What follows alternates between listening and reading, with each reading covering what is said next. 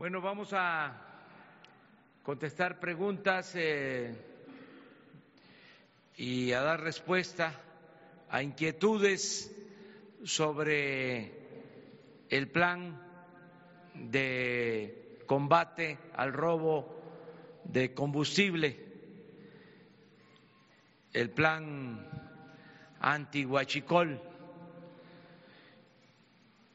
Estamos trabajando para normalizar el servicio de distribución de gasolinas, de diésel, se ha ido avanzando, no sin obstáculos, porque siguen con actos de sabotaje quienes eh, mantenían este negocio ilícito. Siguen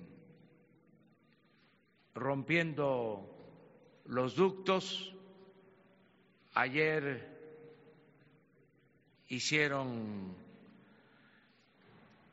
precisamente eso, romper ductos, actos de sabotaje, nos sacaron de operación algunos ductos, salió de operación el ducto de Tuxpan a Escaposalco y se está actuando con rapidez para reparar los ductos con la seguridad que se tiene que tener en estos casos para no poner en riesgo la vida de los trabajadores y de pobladores, de ciudadanos.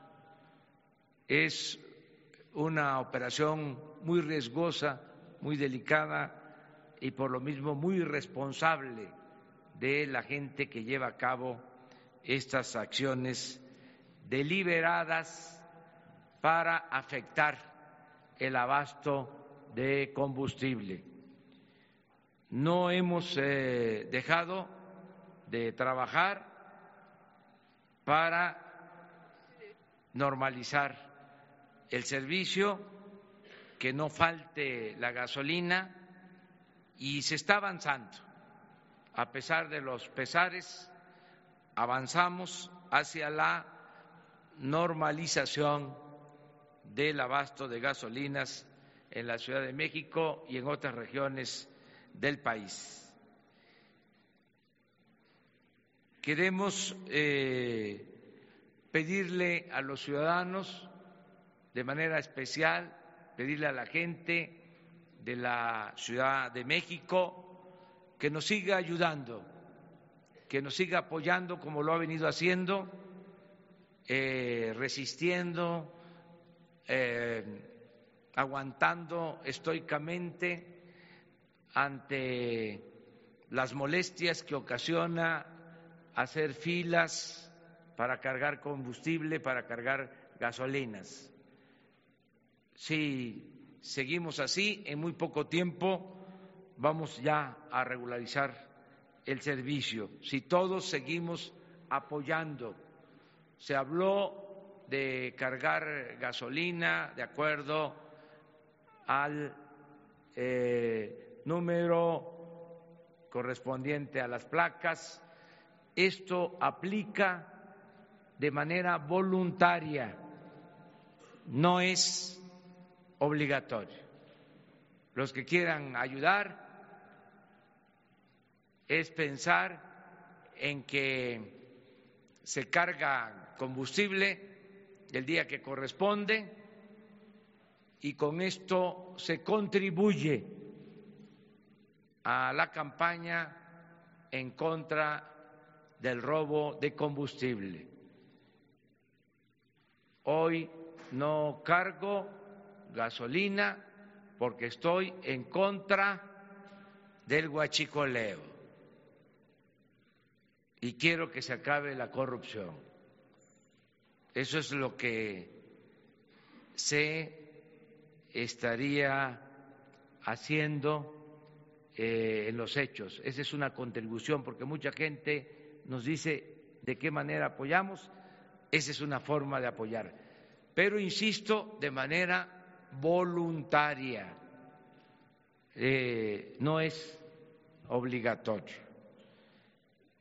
Vamos a presentarles eh, cuáles fueron los actos de ayer y cómo es que se lleva a cabo esta actividad ilícita, cómo es que se perforan los ductos, se pinchan los ductos, qué tiene que hacer eh, Pemex, las brigadas de Pemex. Vamos también eh, a darles a conocer la manera en que se está reforzando la vigilancia y eh, otras acciones adicionales, eh, como el trasladar más eh, combustible con pipas desde los puertos y al mismo tiempo todo el programa de bienestar que ya empezó a aplicarse en toda la ruta de los ductos para que la gente de los pueblos que por necesidad participaba o eh, no cuestionaba estos ilícitos, ahora eh, tenga opciones, tenga alternativas. Les adelanto que el martes próximo, en ocho días, yo voy a hacer un recorrido por toda la ruta del ducto de Tuxpan hasta Azcapotzalco para este, hacer asambleas y hablar directamente con la gente. Si les parece, le vamos a dar eh, la palabra a Juan Francisco Rivera, que es el encargado de eh, transporte, que nos está ayudando, es un técnico de Pemex, que les explique, porque todo esto, como lo hemos venido diciendo, se debe de conocer. Cuando se dice de que se pincha un ducto, de que hay una toma clandestina, de que hay una ordeña de un ducto, no se aprecia eh, o no se alcanza a imaginar de qué manera se llevan a cabo estos actos de sabotaje y lo que significan. Entonces, que todos podamos conocer sobre eh, estos hechos. Me gustaría primero, eh, antes de que tome la palabra el ingeniero Juan Francisco, me gustaría que pusieran lo de las imágenes de eh, los actos de sabotaje, cómo deliberadamente este, rompen los ductos.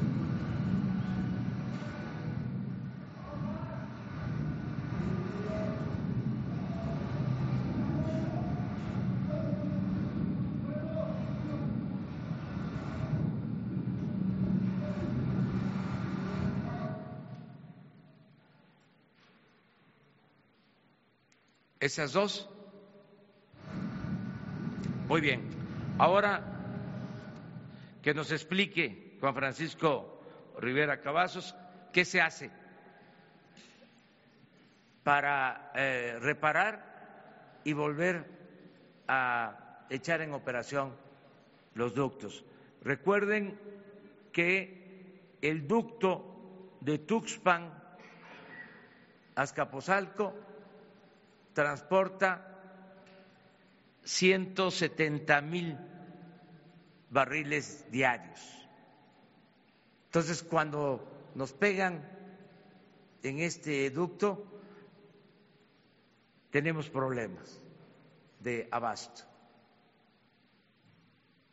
Y hay una acción deliberada para impedir que normalicemos el abasto.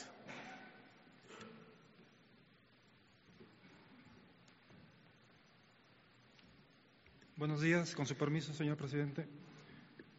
Bien, esta es una situación actual del día, de un evento que tuvimos el día de ayer en el ducto de Tuspan Azcapotzalco. Como ya se mostraba el video, el derrame era de gran de magnitud considerable. Aquí lo que pasó, el artefacto ilícito fue degollado, tal vez de manera intencional, para provocar el derrame y que originara la suspensión del poliducto para abastecer al Valle de México. En esta ocasión, ¿qué es lo que hacemos? Dependiendo del perfil topográfico donde se ubica la toma clandestina, se toman acciones como primero suspender la operación del ducto para evitar que siga el derrame, posteriormente hacer trabajos de excavación para achicar y hacer recuperación del mismo producto. Ya una vez que se cuenta con condiciones de seguridad para nuestros trabajadores, entramos ya con la reparación. Ese tipo de reparación, aquí lo podemos ver a su mano izquierda, son accesorios que se compran, se llama una, una abrazadera Smiclam para poder ya tapar el orificio y con eso nuevamente restablecer la operación del poliducto. La siguiente, por favor. Ese es otro evento que tuvimos también el día de ayer en el poliducto Tuspan-Escaposalco, en, otro, en otra ubicación del perfil, igual también con derrame de magnitud considerable. Este es un poco más noble, ya que el perfil topográfico con el depresionamiento rápidamente nos permita hacer la obturación con equipos especializados que tenemos y con ello nuevamente restablecer la operación. Hay dos tipos de escenarios. En este caso la reparación es mínima, una hora, dos horas, y la que les mostraba anteriormente en ocasiones puede llevar hasta 12 horas por la seguridad que tiene que haber para nuestra gente y hacer los trabajos de recuperación de todo el producto. La siguiente, por favor.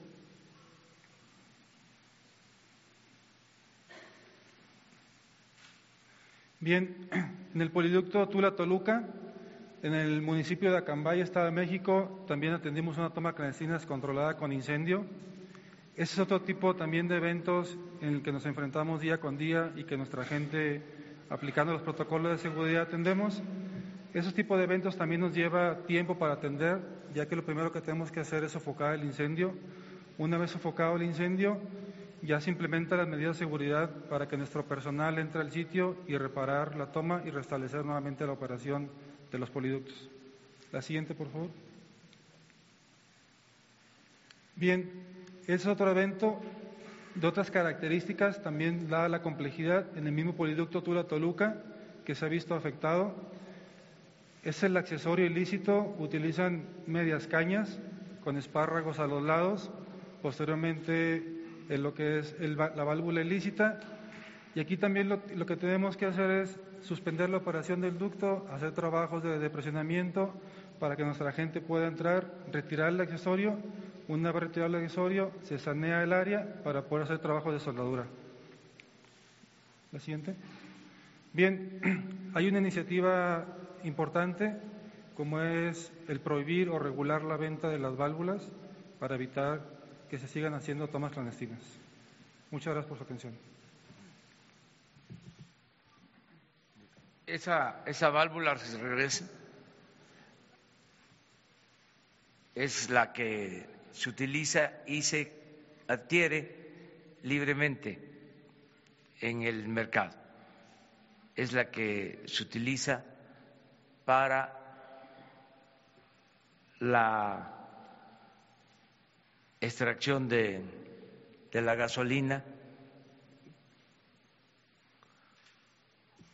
en las tomas clandestinas. Vamos a, a regular la distribución y venta de estas válvulas para que no cualquiera pueda adquirirlas. Son de las acciones que se eh, han venido eh, decidiendo. Bueno, vamos ahora a cómo se está reforzando este, todo lo que es la vigilancia de los ductos.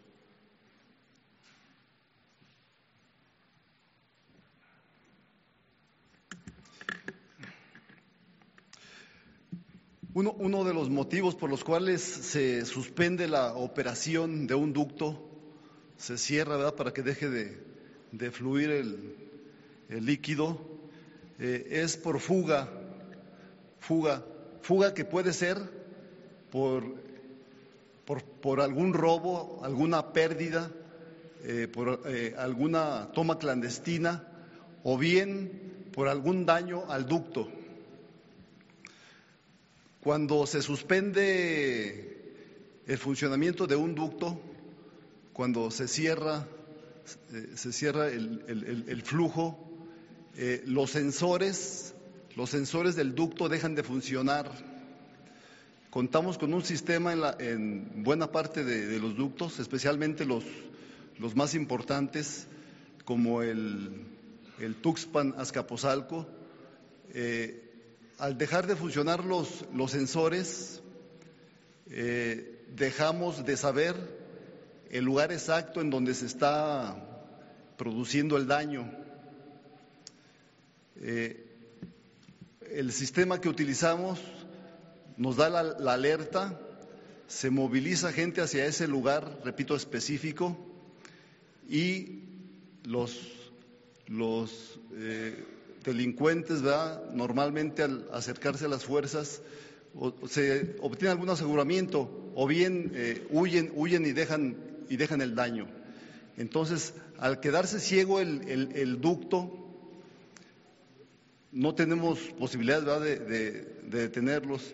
Entonces, el motivo por el cual se están generando algunos sabotajes, creemos, es para dejar ciego el ducto y para que los delincuentes obtengan la, la impunidad. Entonces, para evitar, para evitar este, esta situación, el señor presidente ha ordenado que se fortalezca la seguridad en este ducto, que son 311 kilómetros, Tuxpan Azcapotzalco, eh, el Ejército, la Secretaría de la Defensa Nacional y la Secretaría de Marina eh, van a encargarse de, de, de la, cada uno de la, de la mitad de un promedio de 160 kilómetros. Eh, se, va, se, van a establecer eh, 16, 16, comandantes a lo largo del ducto, eh, cada comandante al mando de, de dos, dos, células, a efecto de ser más, más eficientes y efectivos. Con anterioridad teníamos 500 elementos. Ahorita vamos a incrementarlo a un promedio de 800, 800, 850. También contamos con apoyo aéreo, helicópteros, aeronaves eh, para volar de día y también con, con visión nocturna para eficientar nuestros resultados. Gracias. El reforzamiento es eh, en este ducto de eh, Tuxpan Azcapotzalco los 800 elementos, pero en total hay eh, más de cinco mil elementos mo movilizados de el ejército, la marina y la policía eh, federal. Les comentaba que estamos trabajando ya en 30 municipios de esta ruta con programas de bienestar. Son seis programas que ya están aplicándose. Jóvenes construyendo el futuro, que es para que los jóvenes tengan opciones, tengan alternativas, que no tomen el camino de las conductas antisociales entrega de becas para jóvenes que estudian en preparatoria, los que estudian en el nivel superior, el reforzamiento del programa de las pensiones a los adultos mayores, que ahora, como ustedes saben, van a recibir todos, porque es universal, 2.550 pesos cada dos meses. También la pensión para personas con discapacidad y apoyo a productores del campo, comuneros, pequeños propietarios y ejidatarios en toda esta ruta de los ductos. Estamos eh, trabajando para garantizar el abasto y yo espero que pronto, muy pronto, tengamos ya normalidad, porque estamos también eh, considerando otras medidas. Ya estamos eh, actuando porque vamos a adquirir pipas para que nunca falte el combustible en ningún lugar del país. Están pensando adquirir 500 pipas de 60 mil litros cada una.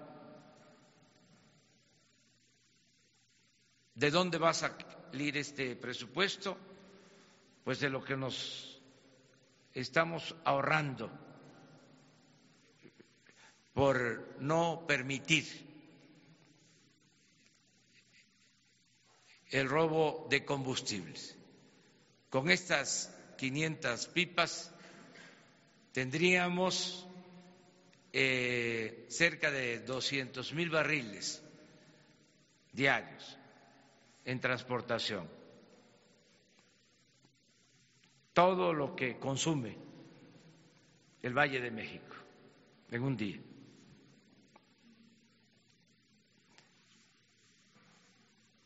Traslado en pipas por la emergencia de Tuxpan a la Ciudad de México.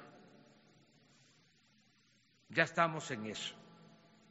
Otra medida es que estamos hablando con los poseedores de las concesiones para importar combustible. Les comentaba yo que con la reforma energética se entregaron concesiones no solo para eh, distribuidores,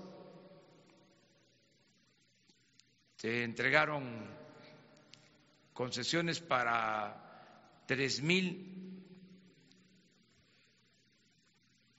estaciones aproximadamente de empresas. Y además se llegaron a entregar concesiones para importar gasolina hasta por un millón quinientos mil barriles diarios cuando el consumo es de 800 mil barriles diarios. Es decir, se entregaron concesiones para eh, el doble de lo que se consume. Sin embargo, de todas esas concesiones, solo se están importando 40 mil barriles diarios, el 5 por ciento de lo que consumimos. El 95% de toda la distribución de combustibles sigue estando a cargo de Pemex. Entonces, sin confrontación, nada por la fuerza, todo por la razón y el derecho, ya estamos hablando con los que tienen estos permisos para que los apliquen. De modo que vamos en el camino hacia resolver el problema en definitiva. Y ya saben ustedes que yo soy perseverante y no voy a dejar este tema, este asunto, hasta que se garantice el abasto pleno, completo. También aprovecho para informar de que tenemos inventario, tenemos reservas, tenemos gasolina, tenemos diésel, turbocina suficiente que no hay riesgo de quedarnos sin combustibles. Es una situación transitoria porque están jugando a las vencidas eh, estos traviesos, pero les vamos a demostrar que puede más el pueblo organizado el pueblo honesto, el pueblo digno de México. Muy bien, empezamos.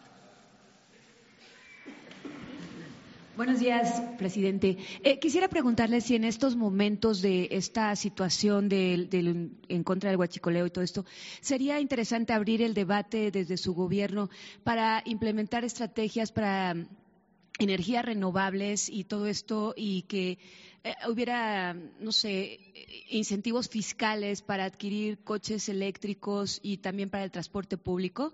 Una. Y la segunda, usted ayer habló de que en su gobierno, ya lo ha dicho, lo dijo en campaña y también lo dijo cuando, cuando tomó posesión, que va a conectar a México. No se, no se hizo en el pasado, no se logró. El dinero no se ocupó para eso.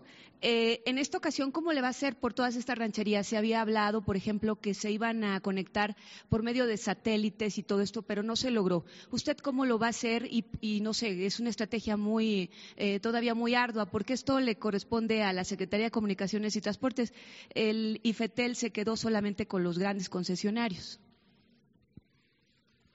Bueno, este, están abiertas las posibilidades y los apoyos para eh, avanzar en eh, la generación de energías eh, alternativas. estamos impulsando eso. Acabamos de tener una reunión, un acuerdo previo con el gobierno de Canadá para rehabilitar las 60 hidroeléctricas que significa pues generar energía limpia y barata eh, con la modernización de las hidroeléctricas y todo lo que son energías alternativas se está este, impulsando. Esto lo vamos a resolver, yo espero que pronto, y vamos a ir hacia adelante en el plan de producción de energía, dándole eh, preferencia, eh, dándole prioridad a eh, energías alternativas, no contaminantes y que no afecten el medio ambiente.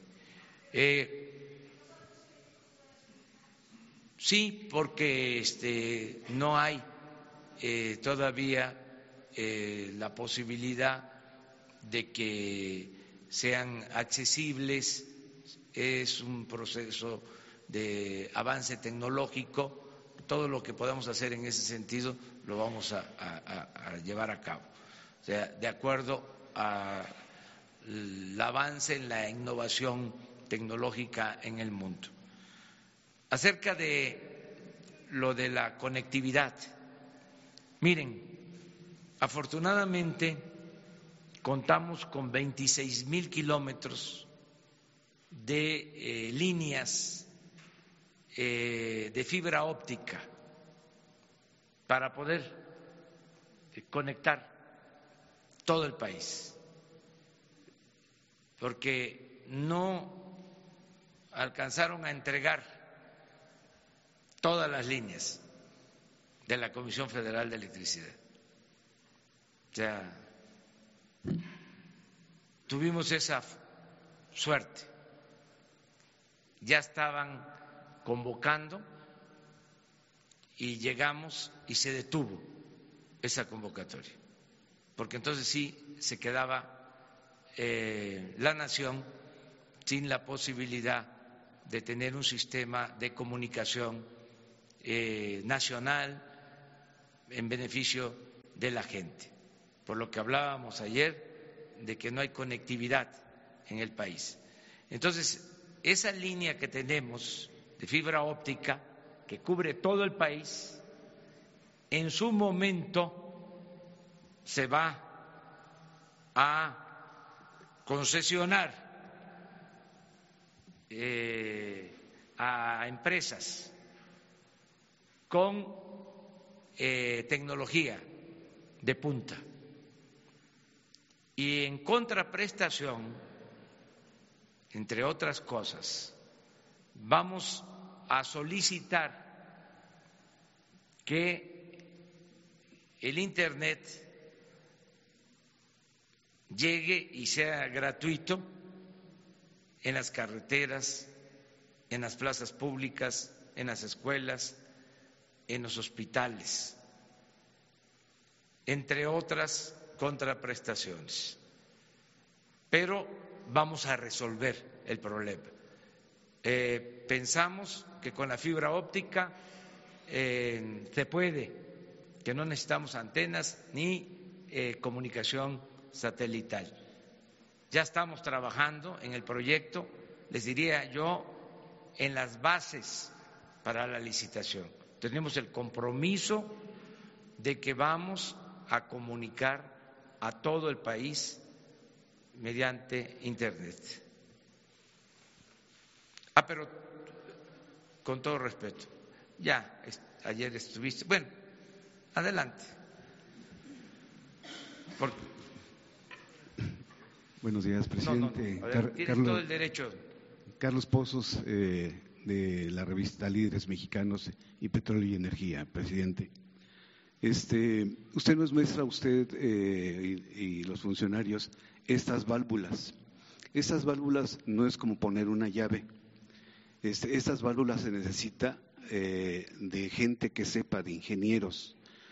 los guachicoleros no llegan y ponen esa llave necesitan de ingenieros. Eh, en el sector energético, los ingenieros están siendo secuestrados y matados y asesinados para que esos guachicoleros eh, les enseñen cómo poner esas válvulas que usted muestra. Y eso es, eso es muestra, este, presidente, de que eh, el guachicoleo se ha extendido no, no solamente en ductos, en los ocho mil kilómetros de ductos que tenemos, ahí estamos hablando nada de mil cacho de, kilómetros. También se ha extendido en, gas, este, hay un fuerte huachicoleo, hay un fuerte huachicoleo también este, en electricidad, señor presidente. No sé si este, primero atacar este tema, obviamente, y después eh, los demás. Pero le quiero comentar, eh, no sé si tengan ustedes la información, que eh, en, eh, en, déjeme decirle, mm, que se están robando eh, la producción en Cayo Arcas, Pajaritos y Santa Elena. De ahí salen buques con crudo que se extraen del petróleo, no se reportan, presidente, y con sus facturas se venden al extranjero. Ese es el huachicoleo. Este, eh, eh, yo haría el exhorto para cuidar la vida de los trabajadores, de esos ingenieros que son este, presas y, amenazados, para que este crimen organizado les enseñe a, hacer esta, eh, esta actividad. Y bueno, este, quiero salirme, o quiero tener nada más dos preguntas. Mi primer, mi primera pregunta es, perdón, presidente, este, eh, entiendo que va usted estar eh, en el Edén, en donde habita el peje lagarto, en Tabasco. Va usted a lanzar un programa con la Secretaría de la CEDER para la repoblación de, de de un millón de vacas. ¿Podría usted eh, ampliarnos algo sobre el tema? Sí. Bueno, miren, Huachicol se le llama Em, coloquialmente, popularmente, al robo de combustible.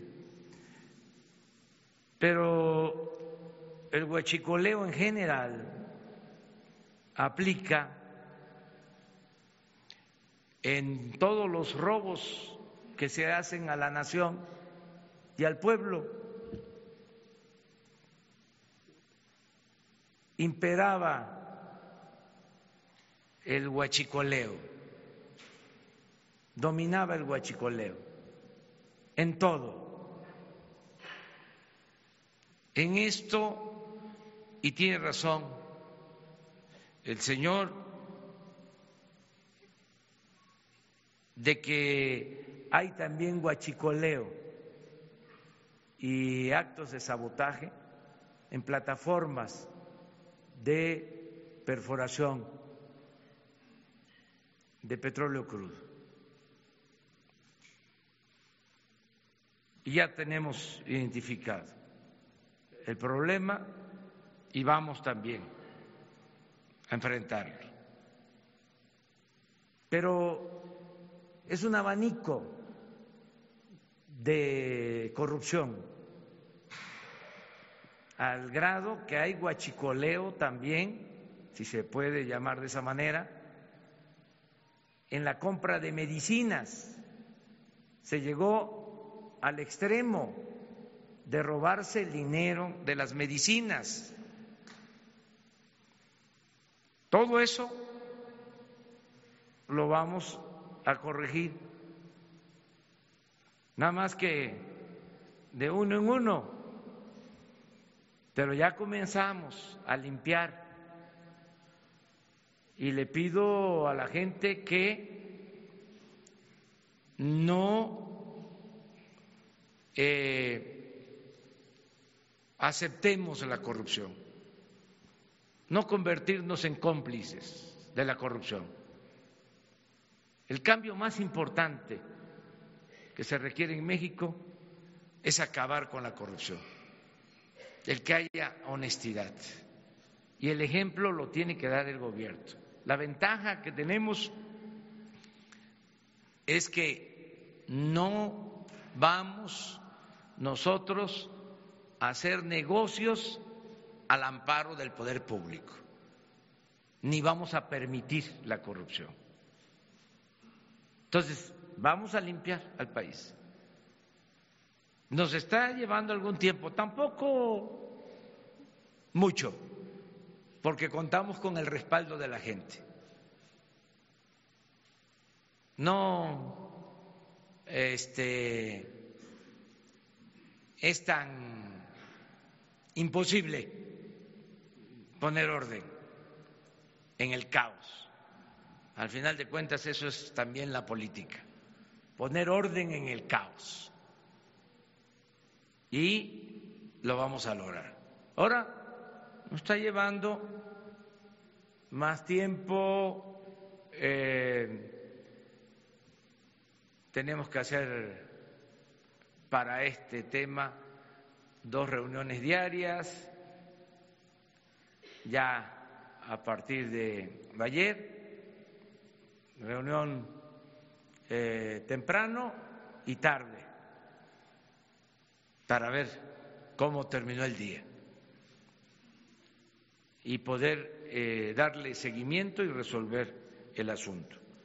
Eh, sí van a haber programas de apoyo al sector agropecuario en todo el sureste, créditos ganadero a ganaderos a la palabra, este, novillonas, vacas, sementales, que se van a entregar a pequeños propietarios, a ejidatarios, a comuneros, para producir eh, alimentos, en este caso producir carne, porque estamos comprando la carne, como estamos comprando maíz, como estamos comprando frijol, como estamos comprando arroz, como estamos comprando trigo, que ese es otro asunto. Se abandonó toda la actividad productiva, se abandonó el campo, pues también por eso estos problemas. Imagínense en un municipio, en una comunidad pobre, donde pasa un ducto, donde fueron abandonados los productores donde sus hijos no tienen opción, no tienen alternativa, llegan los traviesos y les dicen, a ver, te vamos a dar un dinero para que participes en esto. Y empiezan de halcones avisando todos los movimientos que eh, se están haciendo para enfrentar estos ilícitos. Y luego eh, van ampliando su base de apoyo, porque como es un negocio de 65 mil millones al año, pues pueden entregar despensas o picar un ducto y decirle a la gente, a ver, traigan sus cubetas, llenen sus cubetas para vender eh, gasolina robada. Se llegó al extremo que en la carretera de Puebla, con eh, foquitos, se alumbraba para este, señalar de que había un depósito de gasolina robada y comprar la gasolina eh, más barata. Cuando se estaba construyendo el aeropuerto en Texcoco, en el lago, habían depósitos de combustible robado en la obra.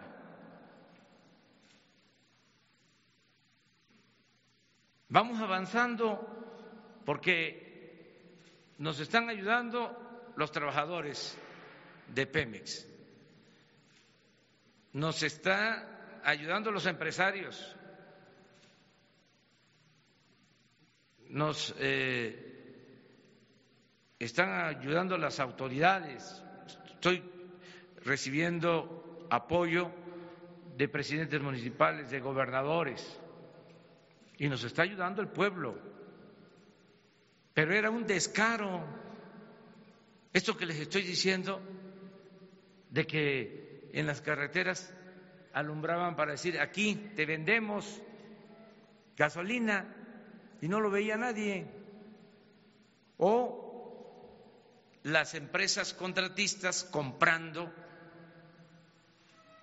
combustible robado. Empresas que recibían contratos del gobierno. ¿Cómo es que eso se permitió? Por eso se arraigó y por eso está costando trabajo, pero lo vamos a arrancar de raíz. Mi última pregunta,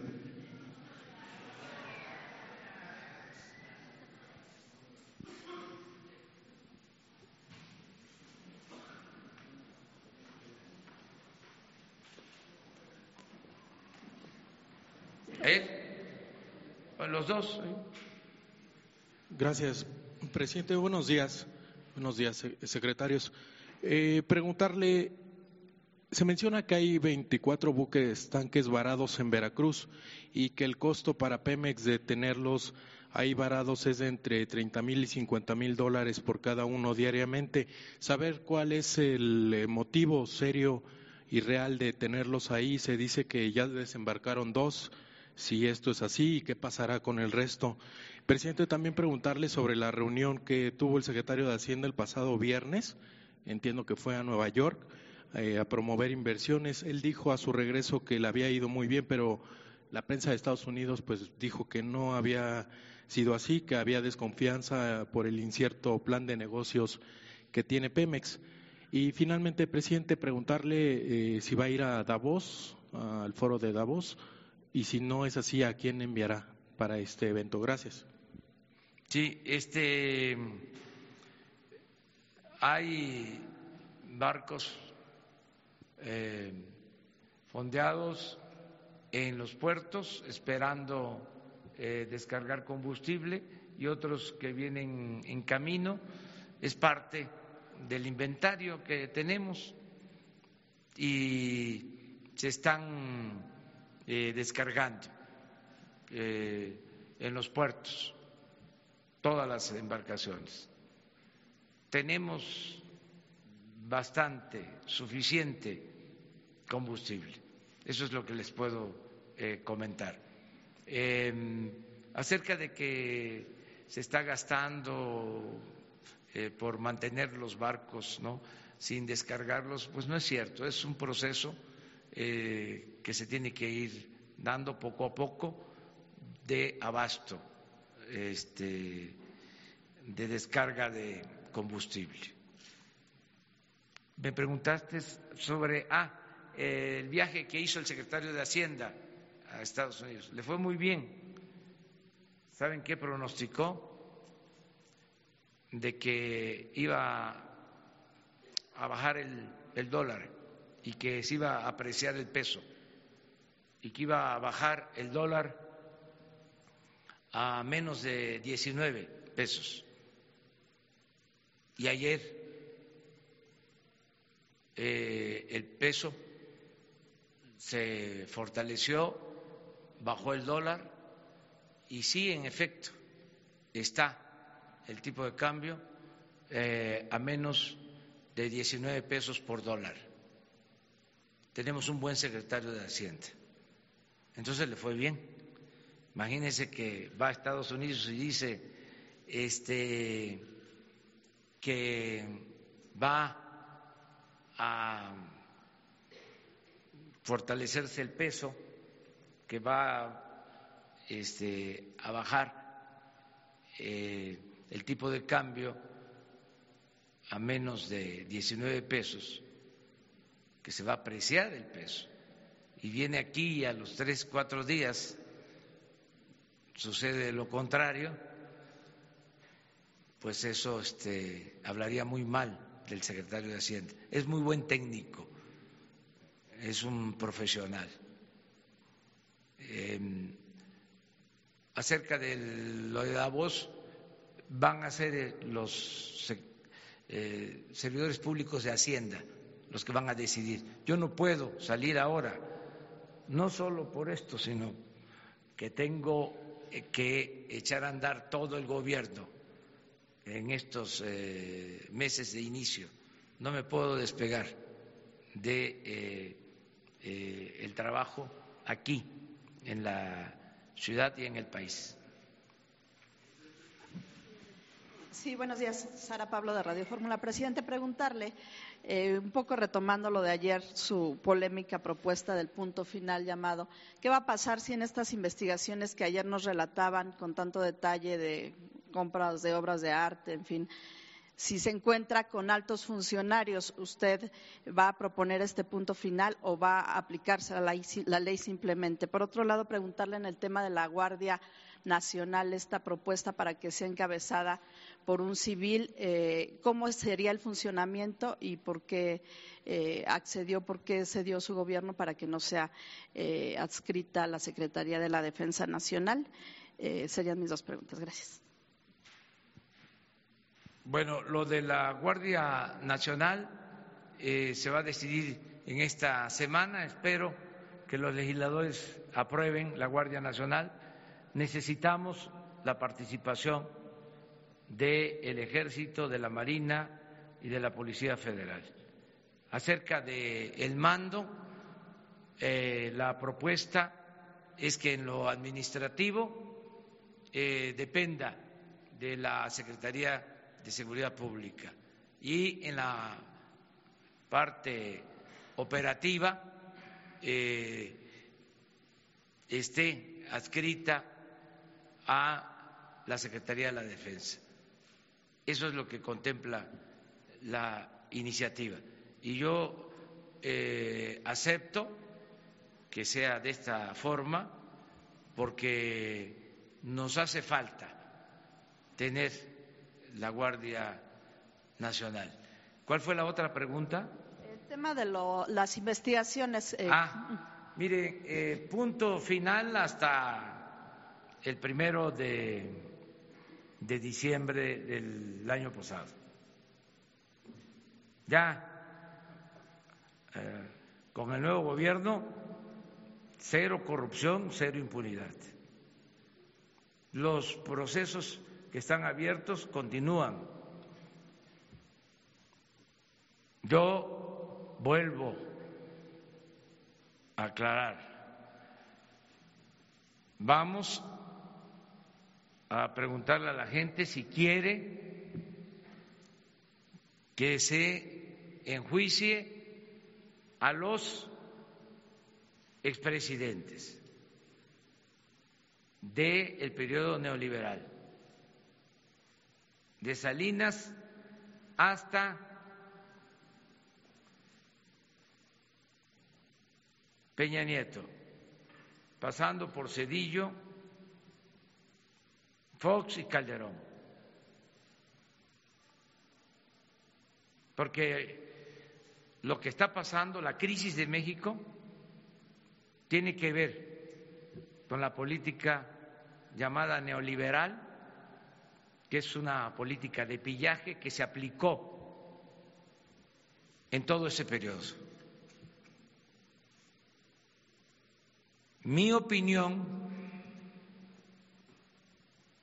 aunque esto lo va a decidir la gente, mi opinión es que optemos por el punto final,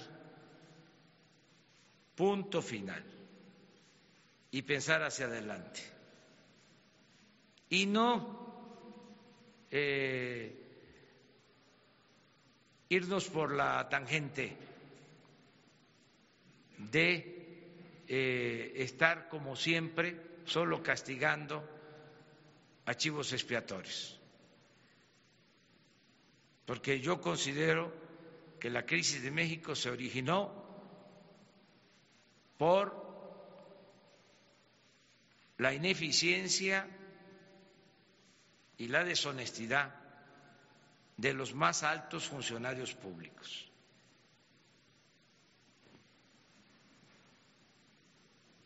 Hasta el pináculo, es decir, hasta mero arriba.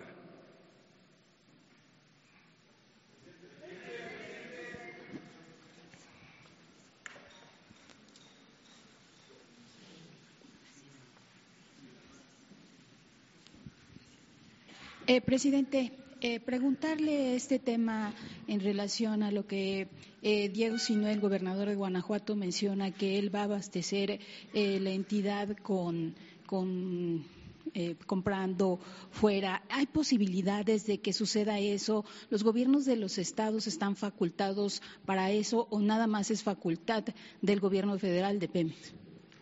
Hay este, una reglamentación, pero si los gobernadores, por ejemplo, ayudan a convencer a los que tienen los permisos de importación de que traigan la gasolina o el diésel, está permitido, si ya existen los permisos de importación. Hoy informaron, hay que comprobarlo, de que una de estas empresas que tienen permiso de importación ya está este, llevando combustible a Jalisco, una empresa con eh, permiso de importación. Entonces, se puede hacer, o sea, no hay impedimento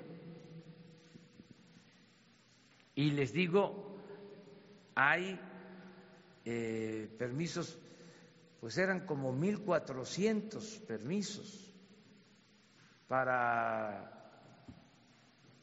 un millón quinientos mil barriles diarios. Luego se cancelaron algunos, pero no porque la autoridad los haya este, eh, abolido o cancelado, sino porque los que los obtuvieron ya no los renovaron Sin embargo, los que están renovados este, tienen posibilidad de traer el combustible.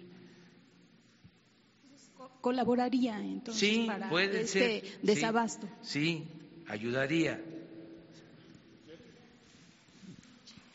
Las dos y luego tú. Gracias, presidente. Italia López de Quinto Poder. Eh, dos preguntas. En este tema del gobernador de Guanajuato, eh, preguntarle, él decía que pedirían incentivos fiscales para, em, para enfrentar como esta parte de, de, los gastos, más bien los costos millonarios y las pérdidas millonarias que han tenido por el abasto de la gasolina. Preguntarle si se consideraría alguna especie de plan para los estados que han sido afectados por este tema. Eh, y también em, preguntarle sobre cuál sería su respuesta. Hablaba ahorita de los expresidentes. Ayer Fox le decía que lo retaba a demostrar cómo fue cómplice del huachicol, diciendo que presente pruebas o que se calle porque está denigrando. Saber cuál sería su, su postura respecto a esta opinión de Fox de que se le denigra al ligarlo con el huachicoleo. Muchas gracias. Sí, no me meto en eso. No este, voy a caer en ninguna provocación de Fox. Este, y acerca de lo que dice el gobernador de, Guanajuato, pues qué bien que está ayudando.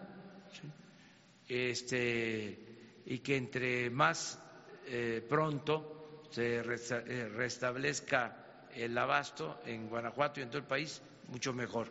¿Pero habría, algún eh, incentivo o algún plan financiero para estos estados por las pérdidas que puedan tener por lo de los problemas de la gasolina? Sí, pero ya no hay pérdidas porque al contrario ¿sí? este, todo lo que se robaban, pues ya no este, se lo roban y queda en la hacienda pública, que es dinero de todo el pueblo.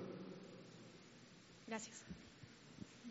Es para garantizarle que no le fallen sus participaciones federales y que puedan tener incrementos, como hubo incremento del 8, del 10% en participaciones federales porque precisamente al combatir las fugas se tiene más presupuesto.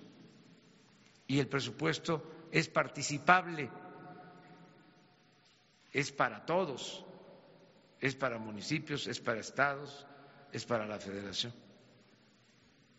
Buenos días, presidente. Shaila Rosagelde, sin embargo. Presidente, cuando usted habla de sabotaje a los ductos, ¿se refiere a acciones deliberadas para afectar a su gobierno o acciones del crimen organizado para eh, seguir robando combustible? Si es en el primer caso de acciones eh, deliberadas para afectar a su gobierno, eh, ¿quién cree que está detrás de esto? Si usted lo liga a, grupos políticos. Y una más, si tienen pensado pedir ayuda a la unidad de fiscalización del INE para que reporte actividades irregulares de eh, políticos y candidatos en los estados en donde hay más huachicoleo. Gracias. Sí, lo segundo, ya la unidad de inteligencia financiera de Hacienda está trabajando en esto y es eh, la oficina que cuenta con toda la información, es la oficina que le sigue la pista al dinero. Lo otro. Si usted considera que el, sabotaje a los ductos viene de acciones deliberadas para afectar a su gobierno. Son las dos cosas. Este es eh, impedir que se normalice el abasto eh, para ver si retrocedemos y abrimos todos los ductos y las cosas eh, se mantengan como estaban. O sea, que nos demos por vencidos. Entonces piensan que no vamos a resistir. Afortunadamente la gente nos está apoyando y aún con esos actos de sabotaje, por la vigilancia, eh, estamos eh, restableciendo pronto el servicio y este, fluye el abasto. Eh, presidente, ¿lo liga a grupos políticos este sabotaje? Es este em, la delincuencia que se fue creando durante muchos años, donde están involucrados eh, personas de todas las eh, características de todos los sectores, desde luego políticos,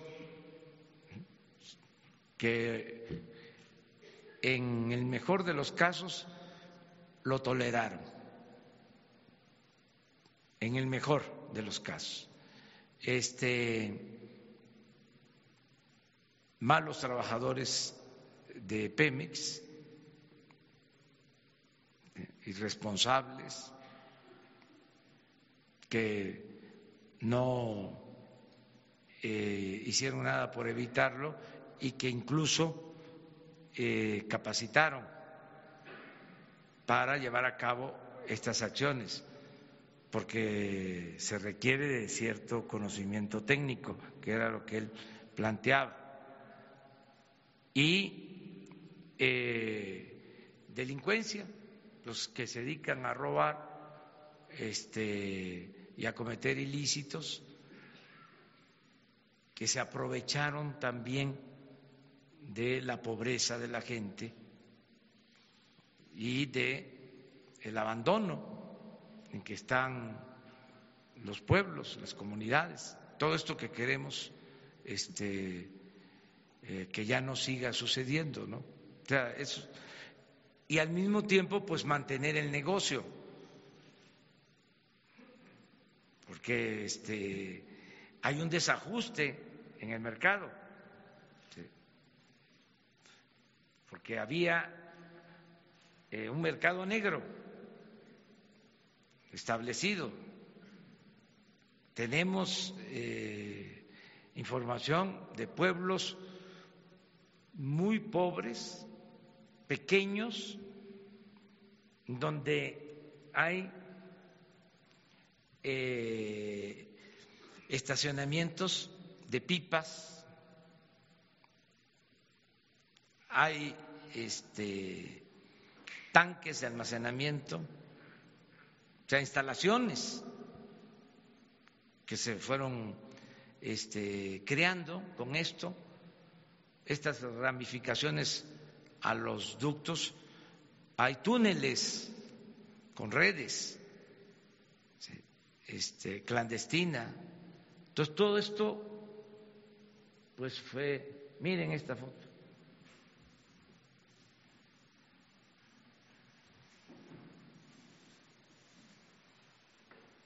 De un pueblo,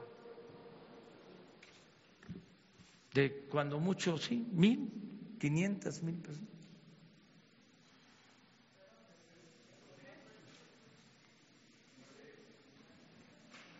No, es Puebla. Déjennos este, ese dato. Es que no queremos este, estigmatizar a ningún pueblo. Preferimos este, ser respetuosos. Presidente, Eduardo García de. Tres y nos vamos. Eduardo García de, de Infocel y Sentido Común. Regresando a lo de los permisos de importación.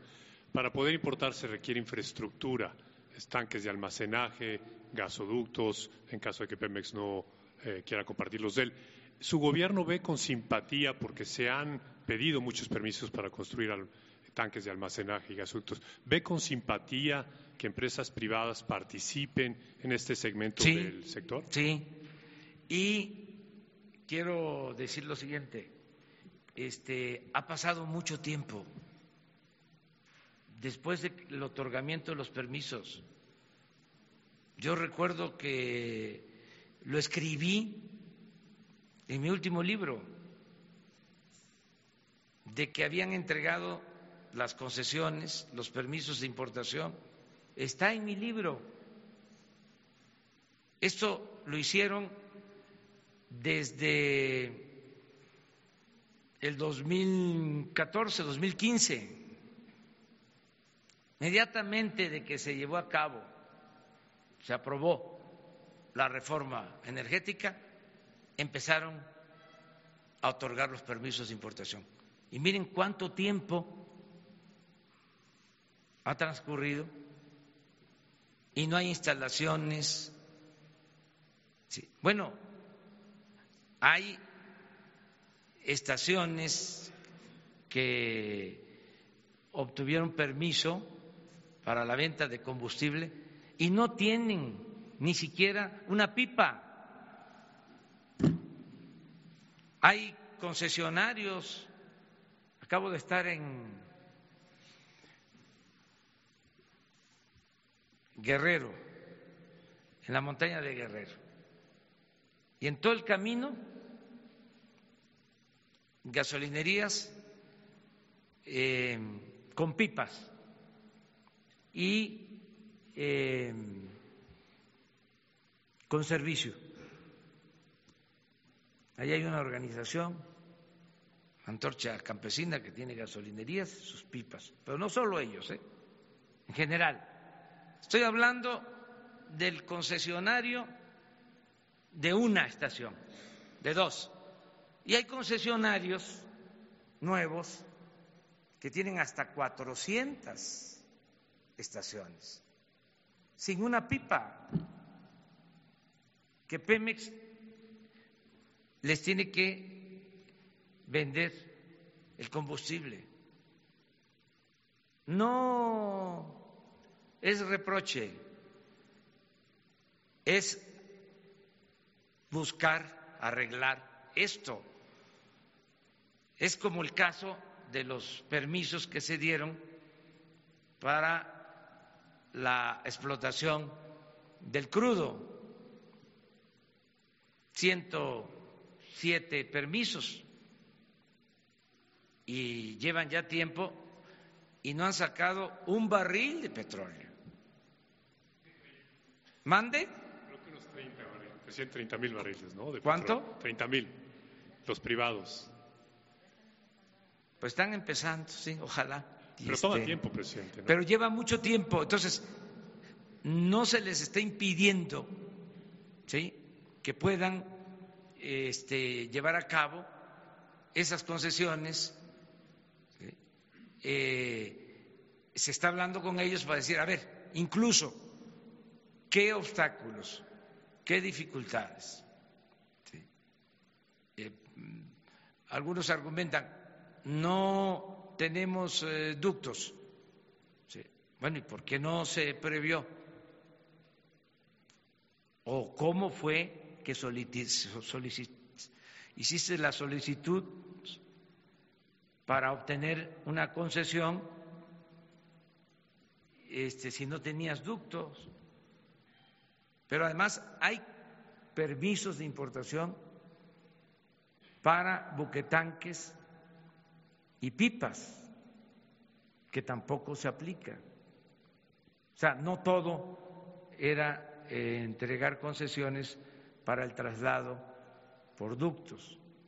Pero esto es eh, lo que tú preguntas, nosotros estamos en la mejor disposición de ayudar este, para que eh, haya abasto, se cumplan los contratos, no se quiten contratos, no vamos nosotros a litigar sobre este tema. O sea, lo que nos importa es que se garantice el abasto y que no aumente el precio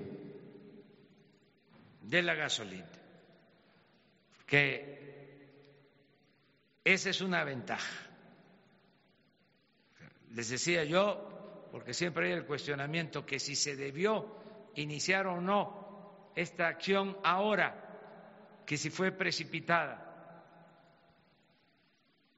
Tenemos eh, la gran ventaja de que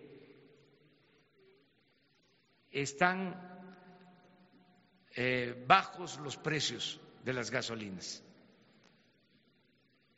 Y esto es muy importante. Si no fuese así, aunque los concesionarios actúan con mucha responsabilidad, pues podrían utilizar el pretexto de que está subiendo la gasolina en el mercado internacional y disparar los precios. Pero no, además eso también lo tengo que reconocer en los concesionarios, que no han abusado de eh, la circunstancia y espero que se sigan comportando de esa manera. Dos más, ¿no? Porque ustedes tienen que hacer cosas, muchas más. No es la, sol, la única fuente buenos días, presidente. Em, Gabriela Jiménez, del Sol de México.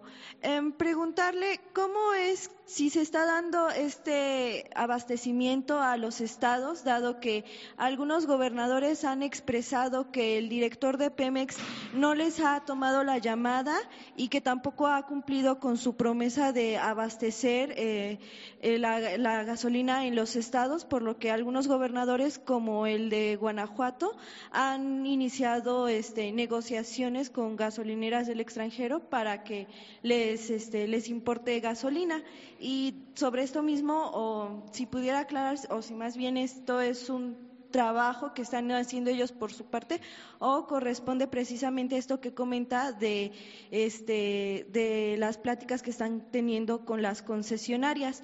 Y por otro lado también preguntarle este Sí, em, eh, hoy en el Sol de México llevamos este un reportaje en el que se explica cómo su esposa eh, cabildeó con los obispos para que lo apoyaran en la campaña y preguntarle pues si esto es cierto y si no este interfiere con el pues con el estado laico y finalmente saber cuál va a ser este su agenda para hoy y también para mañana y siguientes días. Gracias. Bueno, este, hay muy buena relación con los gobernadores, están ayudando, eso es lo que puedo comentar. Este, mi esposa me apoya en todo, desde luego tiene sus actividades, se dedica a la investigación, es escritora y sigue eh, en esa labor.